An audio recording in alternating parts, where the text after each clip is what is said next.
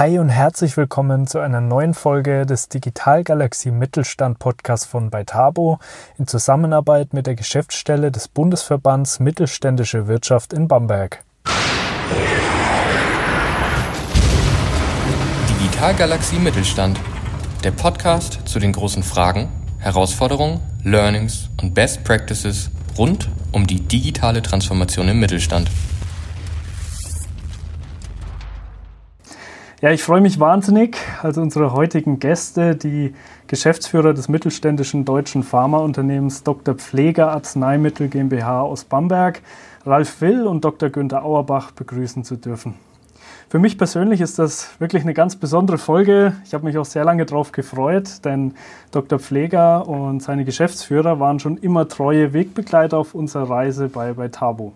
In den vergangenen Jahren haben wir zusammen zahlreiche Kultur- und Innovationsprojekte umgesetzt und durften das Unternehmen auch bei der technischen Umsetzung von digitalen Lösungen begleiten. Dazu dann später mehr. Ja, wie üblich an der Stelle noch ein paar Worte zum Unternehmen. Dr. Pfleger wurde 1945 gegründet, beschäftigt heute über 370 Mitarbeitende und verzeichnete in 2021 einen Umsatz von über 86 Millionen Euro. 60 Arzneimittel und Medizinprodukte aus den Bereichen Urologie, Dermatologie, Gynäkologie sowie der Selbstmedikation von Schmerzen gehören zum Sortiment des Mittelständlers.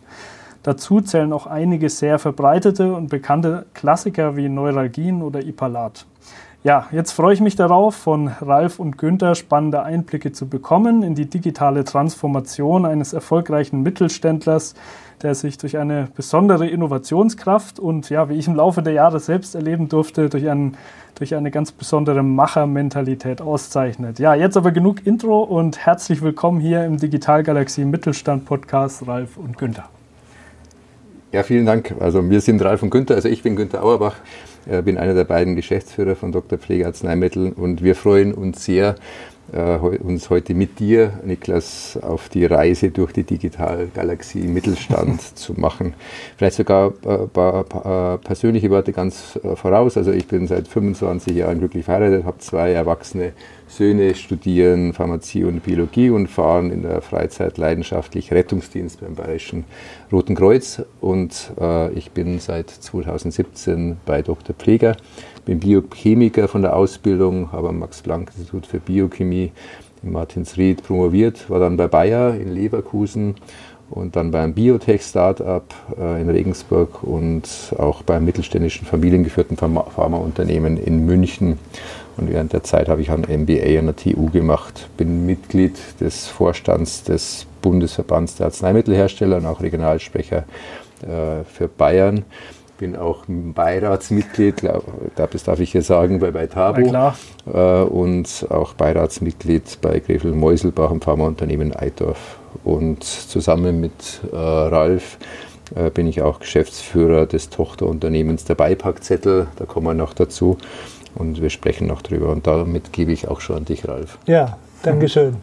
Ja, Günther hat schon die, die Einladung ein bisschen angetrieben. Ich äh, stelle mich aufs Gleiche ein. Ich sage auch nochmal herzlich willkommen, Niklas. Schön, dass wir uns in der Runde hier treffen. Mein Name ist Ralf Will. Ich bin ebenfalls Geschäftsführer hier bei Dr. Pflege Arzneimittel, komme aus Bamberg, bin vor einigen Jahren hier wieder zurückgekehrt aus der Pharmaindustrie, vorher viele Jahre in der Verpackungsindustrie verbracht, das heißt so ein bisschen unterschiedliche Erfahrungen gesammelt und dann wieder zurück in die Heimat. Bin ebenfalls glücklich verheiratet und nicht ganz so lange wie der Günther. Das liegt aber auch am Alter. Ich bin paar Jahre jünger, würde ich sagen.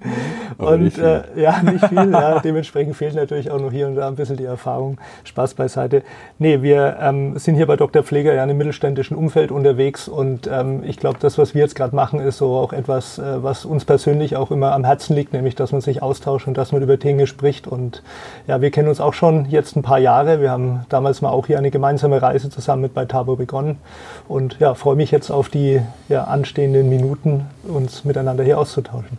Ja, super cool. Ich freue mich wirklich sehr, dass ihr hier seid. Man muss ja sagen, ich bin hier gerade in eurem ja, neuen, kann man schon noch sagen, ja. Verwaltungsgebäude äh, zu Gast, darf hier zu Gast sein. Günther hat mir gerade schon mal ein paar erste Einblicke gegeben. Ich bin heute tatsächlich zum ersten Mal hier und ich muss sagen, sehr beeindruckend. Ähm, sehr, sehr gelungen, sehr modern und äh, spiegelt irgendwo auch die Innovation wider, die ich schon immer bei euch in der Unternehmens-DNA gesehen habe. Ist vielleicht tatsächlich ein ganz gutes äh, Stichwort. Innovation soll hier ja um dieses Thema gehen. Es soll um digitale Transformation gehen. Was ich an Dr. Pfleger auch sehr spannend finde, hat natürlich auch eine gewisse Historie. 1945 gegründet, ist also auch schon etwas länger am Markt.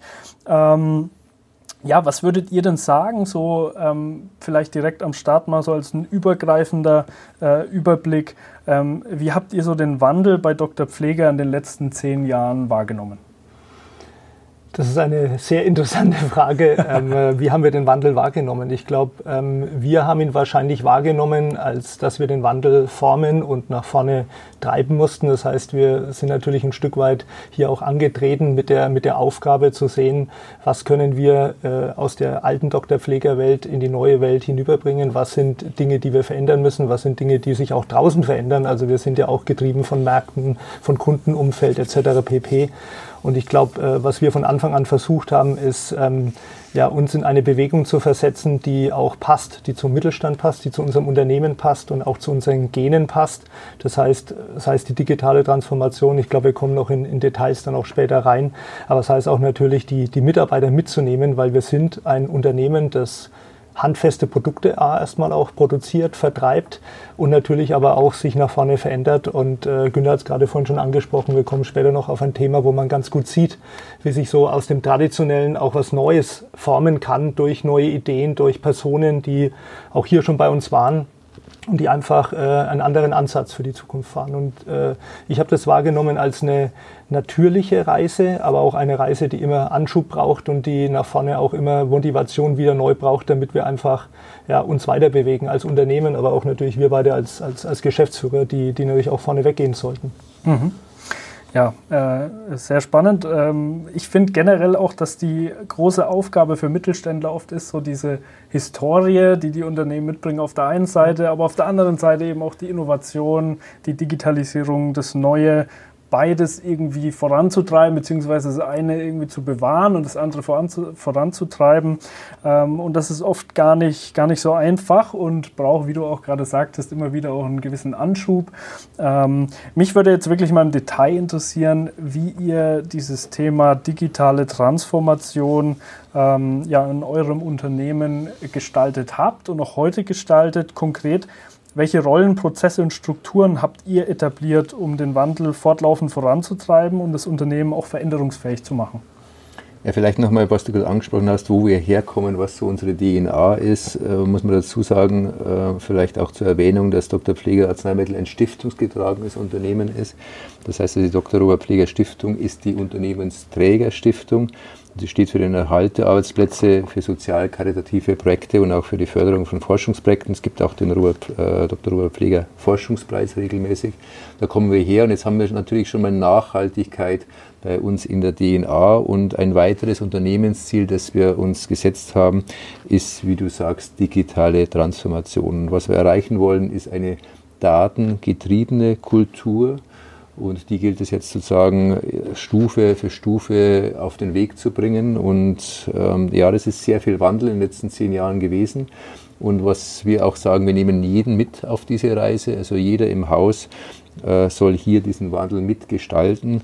Und ja, begonnen hat es, ich würde sagen, mit Innovationsworkshops zusammen mit, mit euch von Beitavo.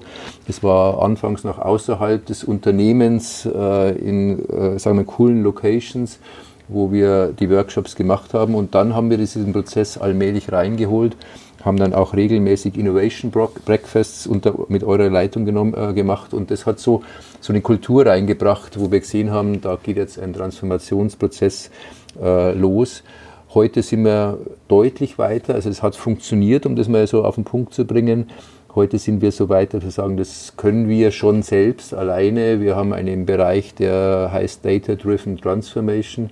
Und jetzt brauchen wir nicht nur äh, bekannte Rollen, sondern auch komplett neue Rollen. Wir haben eine Managerin Data Driven Transformation, wir haben einen, einen äh, äh Architekten für Cloud und, und Data äh, das heißt also, das sind neue Rollen, die wir jetzt auf dem Weg haben. Und jetzt gilt es natürlich, das effektiv für unser Business auch umzusetzen. Und vielleicht äh, noch ergänzend zu dem, was, was Günter gerade gesagt hat, weil das Thema neue Rollen ist natürlich, verbindet jeder sofort mit digitaler Transformation. Oh Gott, ich muss hier ja neue Rollen schaffen. Ich muss auch erstmal wissen, wo möchte ich am Ende hinkommen, weil ich brauche ja einen Zielzustand. Und wir haben uns eben, wie Günter sagt, stark äh, in die Richtung jetzt aufgestellt, dass wir das Thema Data, ähm, äh, die, die Datenhoheit bei uns im Hause haben und natürlich auch eine Struktur auch infrastrukturell aufbauen. Ähm, was, was, was, was wir noch sehen auf der anderen Seite ist natürlich auch, dass in den ähm, angestammten, zum Beispiel operativen Bereichen ähm, es natürlich auch notwendige Veränderungen äh, gibt und die gehen dann damit einher, dass zum Beispiel äh, als Beispiel Forecast-Qualitäten sich verbessern sollen. Und da haben wir, muss man sagen, zum Beispiel auch in, in Systeme natürlich investiert und freuen uns auch, dass wir da Mitarbeiter haben und mittlerweile eine Struktur, dass auch in den Bereichen eigentlich überall Personen sitzen, die das Thema Digitalisierung in ihrer Stellenbeschreibung, wenn sie die aktuell haben, auch drinstehen haben, beziehungsweise auch einfach danach agieren. Und ich glaube, das ist so das Fundament äh, bei uns im Unternehmen, ähm, dass, wir versucht haben aufzubauen, das natürlich immer wieder verändert werden muss, aber das glauben wir zumindest die Grundvoraussetzung ist, dass man sich auch ganzheitlich äh, transformieren kann, wenn ich das Wort jetzt einfach nochmal so verwenden darf. Ja, finde ich sehr spannend und das ist natürlich ein wichtiger Punkt. Klar, äh, veränderte Zeiten erfordern auch veränderte Strukturen, in gewisser Weise eben auch neue Rollen, die man im Unternehmen implementieren muss. Was mich da mal ganz explizit interessieren würde, gibt es einen Punkt oder eine Position bei euch im Haus, die so sämtliche Digitalisierungsfäden in der Hand hält? Also seid ihr das in der Geschäftsführung? Das habe ich an euch auch immer sehr äh, geschätzt, sage ich mal. Man hat gemerkt, ihr setzt euch sehr intensiv mit dem Thema auseinander, was, glaube ich, auch ein wichtiger und auch ein Erfolgsfaktor ist. Aber würdet ihr sagen, dass die Fäden der Digitalisierung bei euch zusammenführen äh, oder gibt es da nochmal eine andere Rolle wie einen Chief Digital Officer oder ein Head of Digital oder was ähnliches? Also das ist, glaube ich, eine ganz gute Frage und auch eine ganz wichtige ähm, Umset äh, oder Erfolgsgarant, wie man das aufsetzt. Ich glaube, äh, Ralf und ich müssen davon überzeugt sein, dass das heute notwendig ist, damit wir morgen wettbewerbsfähig äh, und auch überlebensfähig sind.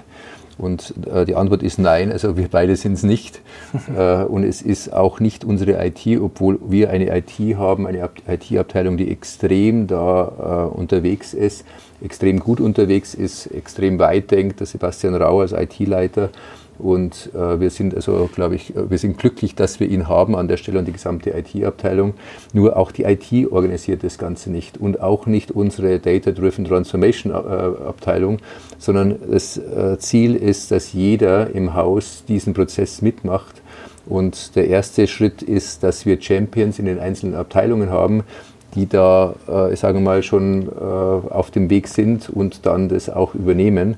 Und jetzt gibt es Abteilungen, die schon sehr viel weiter sind, die sagen, okay, also ich brauche die Daten heute, sonst kann ich damit arbeiten. Und es gibt aber auch Abteilungen, die sagen, okay, warum brauche ich denn das jetzt eigentlich schon?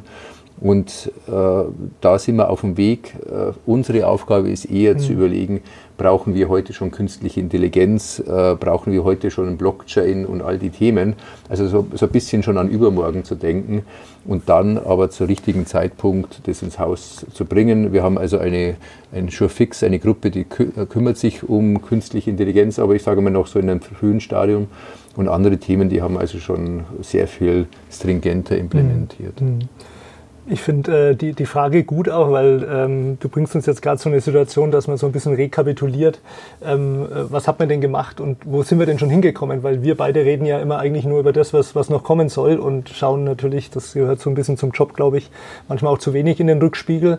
Und äh, was Günter gerade angeführt hat, ähm, diese Champions oder wie auch immer du sie nennen magst, die in den einzelnen Bereichen sind, ich glaube, die sind eigentlich jetzt die, die das treiben. Ähm, also das spüren wir auch. Also da kommen dann von denen kommen Ideen, Anforderungen, Entwicklungen.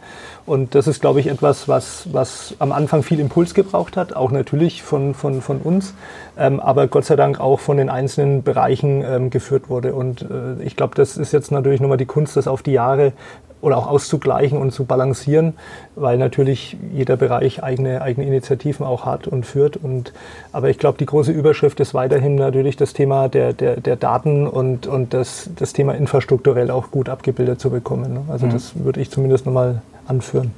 Ja, ich finde es aber grundsätzlich auch ein äh, gutes Vorgehen. Also die Unternehmen, mit denen wir auf übergreifender digitalstrategischer Ebene arbeiten, da nennen wir das immer digitalen Arbeitskreis. Das ist mhm. im Endeffekt genau das, dass man diese, wie ihr sie Champions, äh, digitale Champions äh, nimmt, in einen Arbeitskreis zusammensetzt, die sich regelmäßig austauschen und dadurch einfach diese zentrale Kommunikationsstruktur gegeben ist. Aber die brauchst, glaube ich, unbedingt äh, im Unternehmen und deswegen denke ich, habt ihr da ein gutes, gutes Vorgehen. Ähm, ja, äh, ich würde gerne mal die Frage stellen, die ich immer stelle, beziehungsweise wird immer so viel diskutiert wird, weil klar, ähm, Veränderung ist ja grundsätzlich immer erstmal schwierig, muss man ja sagen. Gerade in einem Unternehmen, das eine gewisse Tradition mit sich bringt, äh, Unternehmen, die teilweise Mitarbeiter, Mitarbeiterinnen haben, die schon seit seit äh, teilweise ja, Jahrzehnten im Unternehmen sind, äh, gewisse Prozesse immer so ausgeführt haben und sagen, warum muss ich mich jetzt verändern? Das funktioniert doch noch. Ähm, ist nicht immer so einfach. Ähm, wie habt ihr das denn gemacht? Wie seid ihr mit Menschen im Unternehmen umgegangen, die Zweifel hatten äh, und für die Transformation erstmal nicht zu begeistern mhm. waren? Auch eine gute Frage.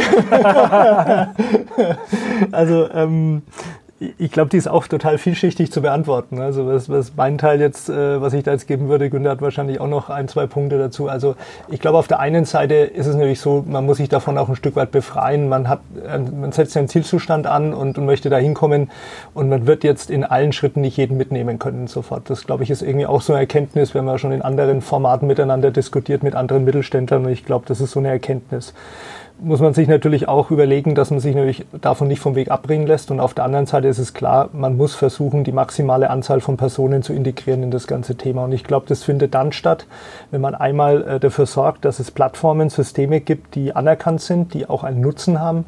Und ich glaube, das ist so eine Erkenntnis, in der wir uns jetzt mehr und mehr bewegen. Ähm, wir gehen jetzt nicht mehr einfach blind auf das Thema Digitalisierung los, sondern wir schauen natürlich ganz genau hin, was, welchen Nutzen, welchen Business Case haben wir dahinter. Also bei dem Thema Daten und Marketing, Vertrieb, Sales zum Beispiel, da sind es natürlich gewisse Themengebiete, aber auch zum Beispiel im Operations-Bereich, in dem ich jetzt zu Hause bin, wo ich einfach sage, okay, ähm, äh, es gibt Toolings, die helfen einem, einem weiterzubringen, auch die jeweilige Systematisierung dahinter. Aber es gibt natürlich auch Ansätze, wo man ganz klar sagen muss, wenn ich da die Mitarbeiter nicht gewinnen kann, und das sind nun mal die, die es am Ende umsetzen müssen und auch damit arbeiten müssen, dann habe ich natürlich ein Thema. Und das, glaube ich, sind so die Dinge, die stärker Gewicht haben.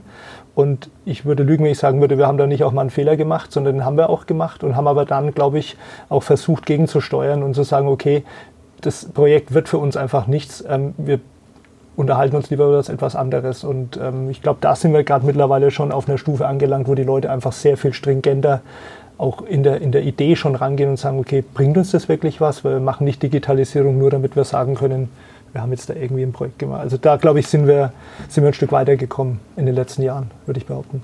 Mhm. Ja, nur, nur, um das zu ergänzen, also es ist ja nicht so, dass wir, äh, Ralf und ich, hergegangen sind und, und, gesagt haben, wir müssen uns jetzt verändern, sondern alle im Unternehmen haben erkannt, jetzt muss sich Pfleger äh, verändern, weil die Zeiten sich einfach verändert haben und weil äh, die Märkte, äh, in denen wir unterwegs sind, die Anforderungen durch die Kunden sich ja. in immer höherer Geschwindigkeit auch verändern.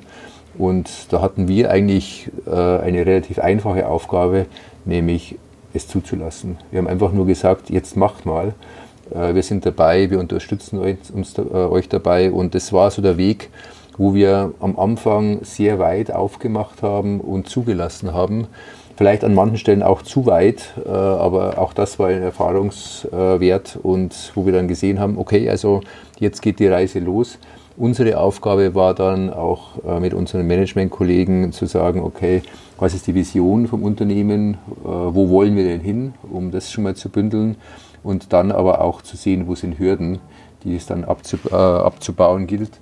Und diese Hürden äh, in den verschiedenen Abteilungen, in den verschiedenen Bereichen dann äh, hier äh, tatsächlich auch ähm, nicht nur abzubauen, sondern in Zukunft auch zu sehen, wie kann man das beschleunigen. Also die Beschleunigung von Prozessen der Veränderung auf den Weg zu bringen und hier dann, ich sage mal, Teams zu bauen, die dann auch loslegen. Also ein Beispiel, das wir jetzt hier nicht auf der Agenda haben, ist Nachhaltigkeit.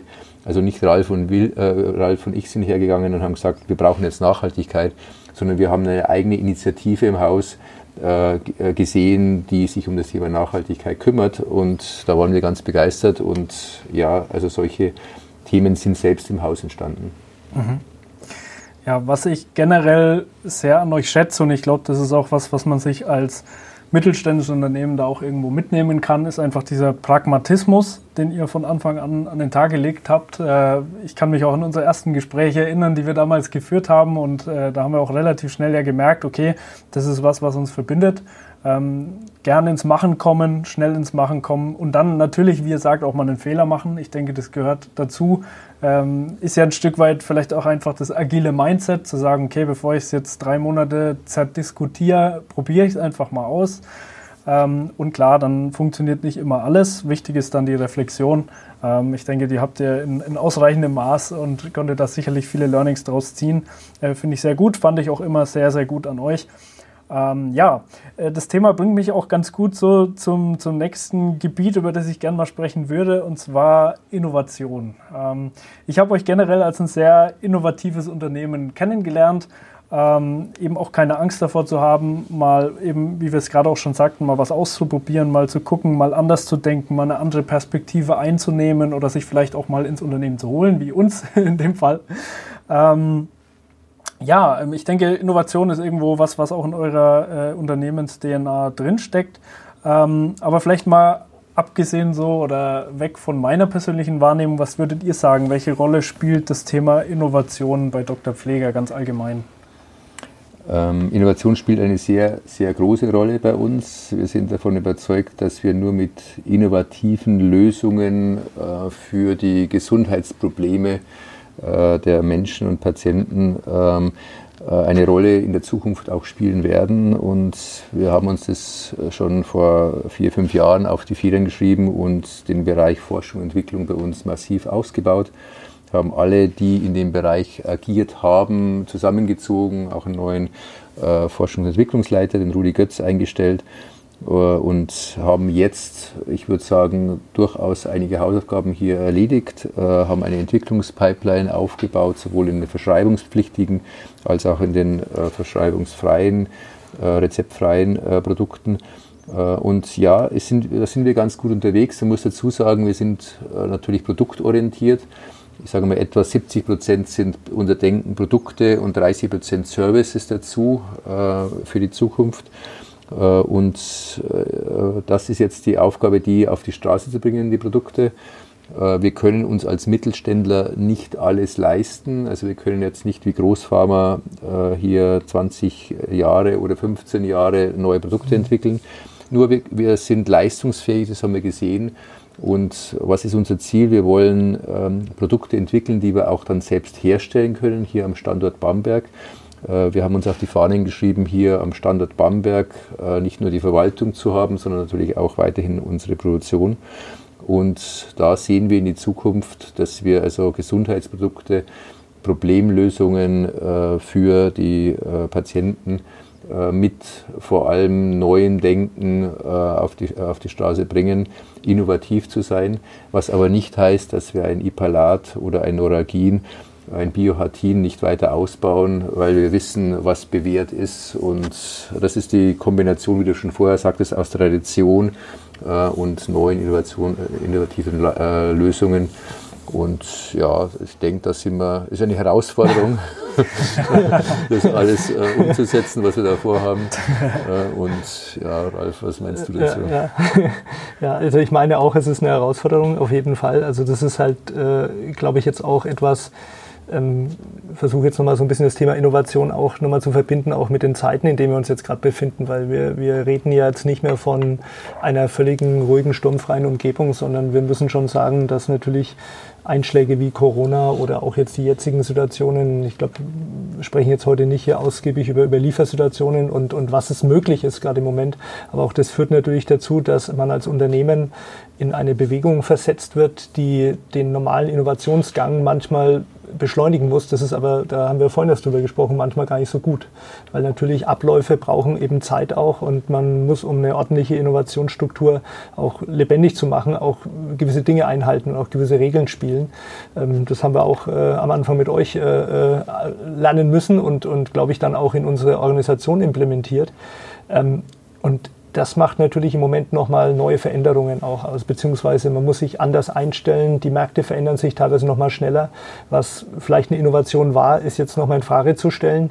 Ähm, und gleichzeitig, das glaube ich ein Punkt, ähm, ist das Thema Services oder, oder auch äh, digitale äh, Themengebiete rund um unsere Innovation sicherlich wichtiger geworden in den letzten Jahren, wo wir vielleicht als mittelständisches Pharmaunternehmen vor ja, fünf Jahren noch gesagt hätten, ja, mal gucken, was wird das? Und jetzt, glaube ich, können wir schon sagen, da, da kommen Dinge. Hm. So, also das ja. vielleicht nochmal so als, als Beiwerk dazu. Ich glaube, da steckt ein ganz wichtiger Punkt drin, ähm, den wir auch immer wieder betonen, äh, und zwar, dass es grundsätzlich in der heutigen Zeit, äh, auch vor allem beim Thema Digitalisierung, gar nicht als Unternehmen darum geht, vom Zustand A zum Zustand B zu kommen, sondern einfach eine Veränderungsfähigkeit grundsätzlich ja. zu erreichen, weil es wird niemals den finalen Zustand geben. Es wird nur die Unternehmen geben, die halt eine gewisse Wandlungsfähigkeit sicherstellen und dann fortlaufend auch bestehen werden und die die es halt nicht tun. Ähm, und ich glaube, ähm, da habt ihr wahrscheinlich in den letzten Jahren auch viel einfach mitnehmen können, grundsätzlich zum Thema, wie schaffen wir eine veränderungsfähige Organisation. Und das hilft natürlich jetzt in den heutigen Zeiten, da auch mal kurzfristig umzudenken. Ähm, Thema Wandlungsfähigkeit, ähm, da würde ich auch ganz gern mal über den Bereich äh, digitale Geschäftsmodelle sprechen. da seid ihr ja auch ähm, aktiv und macht da einiges, haben wir auch, muss man an der Stelle kurzer Disclaimer auch sagen, auch einiges zusammen gemacht. Ähm, unter anderem das Thema dabei Packzettel App. Äh, Günther, du hast es vorhin auch schon mal kurz angesprochen. Vielleicht könnt ihr uns da mal kurz einen Einblick geben, äh, ja, worum handelt es sich dabei? Gerne.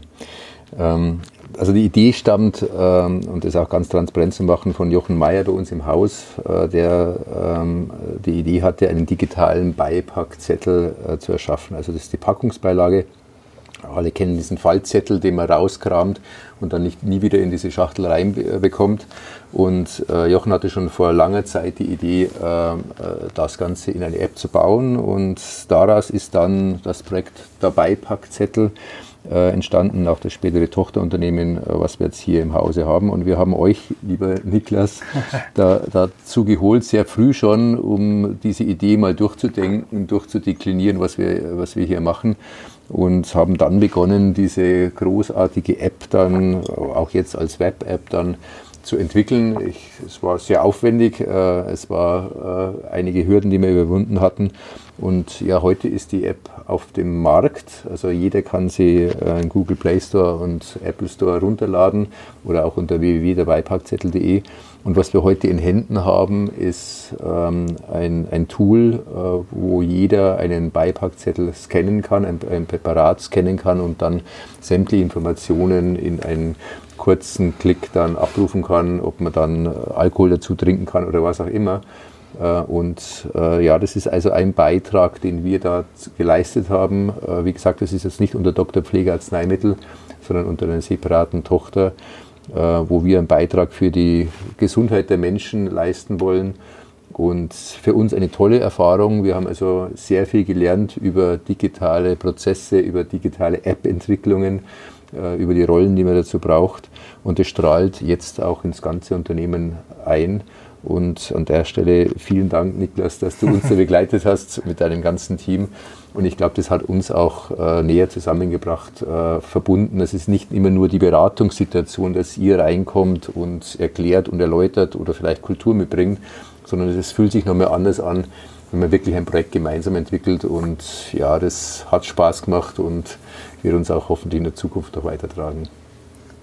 Ja, kann ich nur, kann ich nur bestätigen. Äh, also auch aus meiner Perspektive. Hat sehr viel Spaß gemacht und äh, auch wir haben natürlich unglaublich viel äh, lernen dürfen in diesem Projekt, ähm, wie auch in anderen Projekten mit euch. Vielleicht da mal ganz allgemein gefragt, ähm, was würdet ihr sagen? Das war ja so eine ein Musterbeispiel eigentlich für eine äh, Synergie-Startup. Also wir sagen mittlerweile, gut, wir sind auch schon fast acht Jahre im Markt. Ich sage mal, wir sagen immer markterfahrenes Tech-Startup. Nimmt, nimmt, euch keiner mehr ab. ja, markterfahrenes Tech-Startup, damit fühlen wir uns wohl. Äh, ich glaube, das trifft es dann doch. Ähm, also am Ende trotzdem irgendwo Startup ja. und Mittelstand. Es war eine, eine, eine sehr tolle Synergie mit vielen Learnings. Was würdet ihr denn sagen, können die beiden Welten so voneinander lernen? Hm.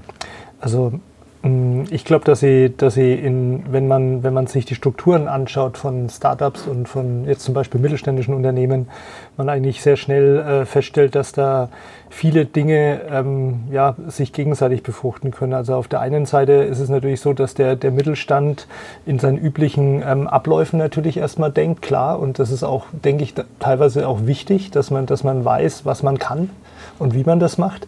Aber dass das natürlich auch dazu führt, dass man manchmal ähm, die berühmten Scheuklappen natürlich schon etwas enger stellt.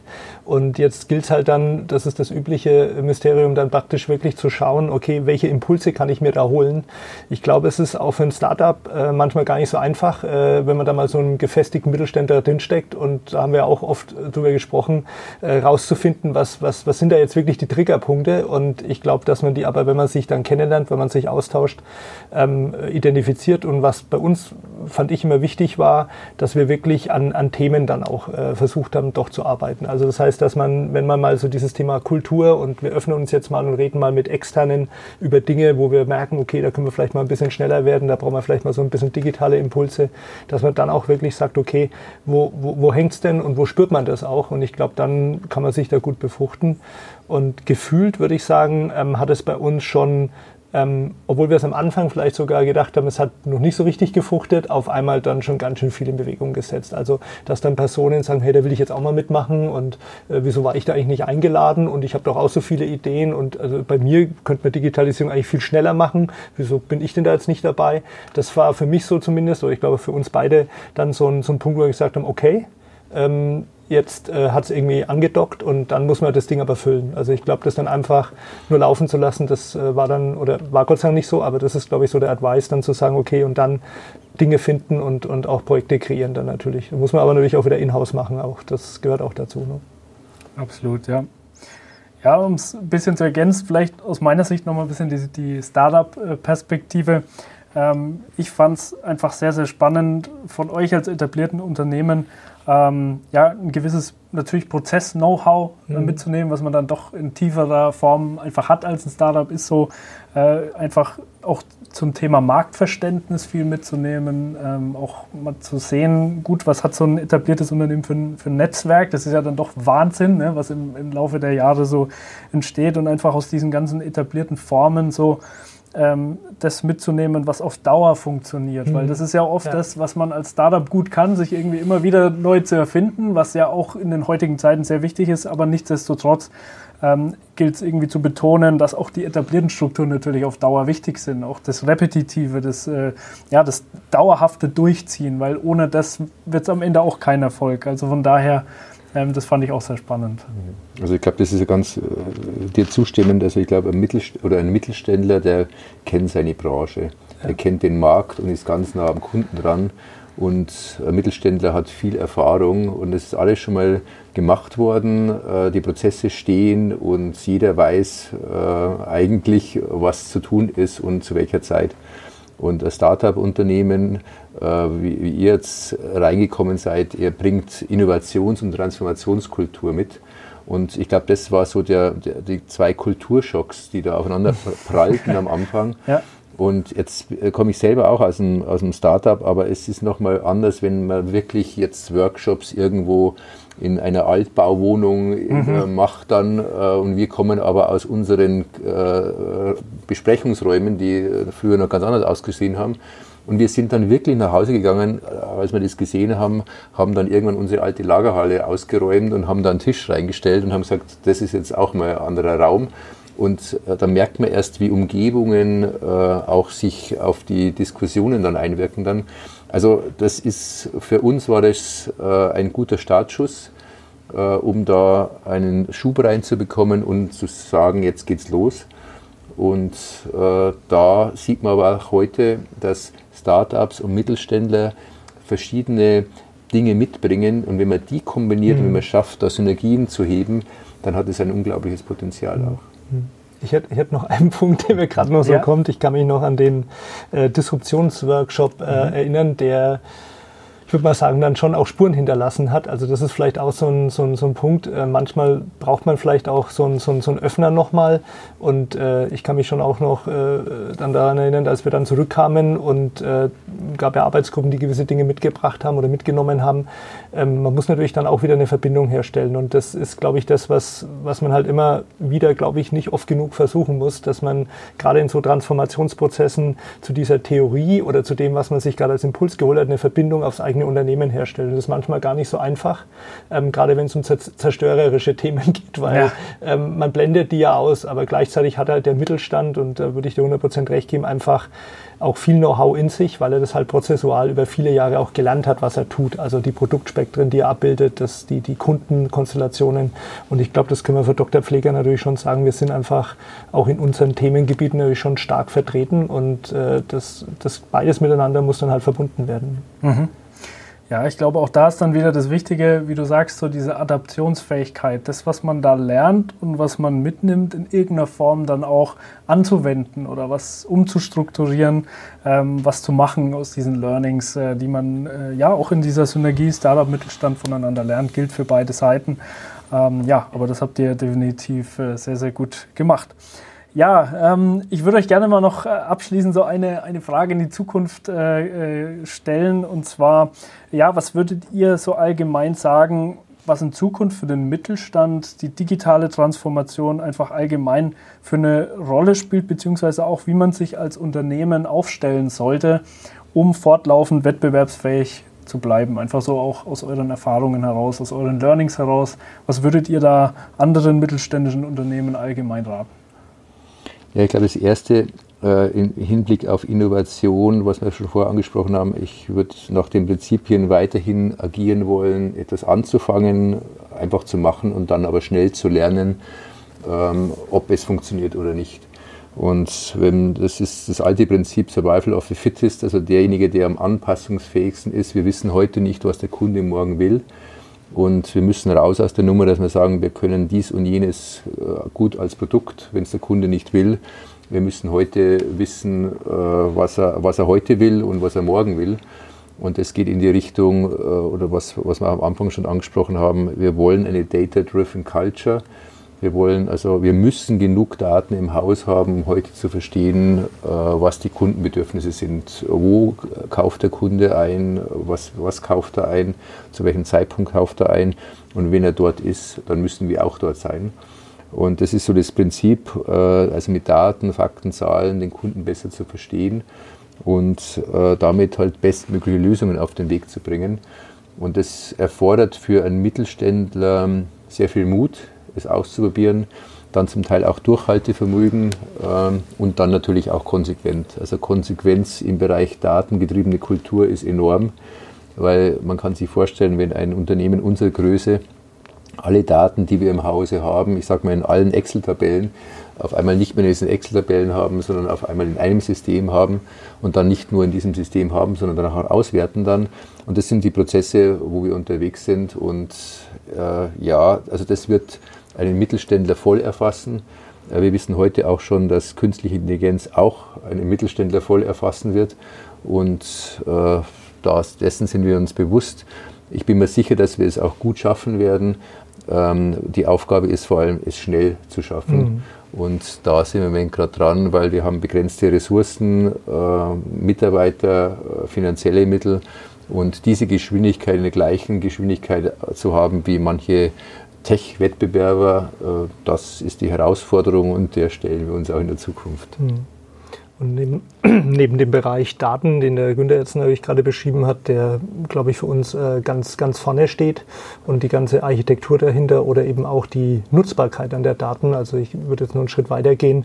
Ähm, der Weg, auf dem wir sind, der bedeutet im Moment, dass wir das Thema äh, Daten sondieren, Daten sammeln, Daten an einen Ort bringen, da, da sind wir dabei. Aber dann eben die Nutzbarkeit äh, nach vorne für die Kunden etc., Auswertungen und so weiter und so fort. Das wird, glaube ich, eine, eine weitere große Aufgabe. Und ich komme noch von der anderen Seite und sage, die Prozesslandschaft, die wir in so einem mittelständischen Unternehmen haben, die ja auch noch in vielen Ecken eben nicht digital abgebildet ist, das wird, glaube ich, so jetzt die, die 2.0 Herausforderung im operativen Bereich. Das heißt also aus diesen auch vielen Einzelsystemen, die existieren. Klar, jeder hat ein ERP-System, jeder hat auch schon ein Datenmanagement, jeder hat ein Überwachungssystem für Linien, Anlagen etc.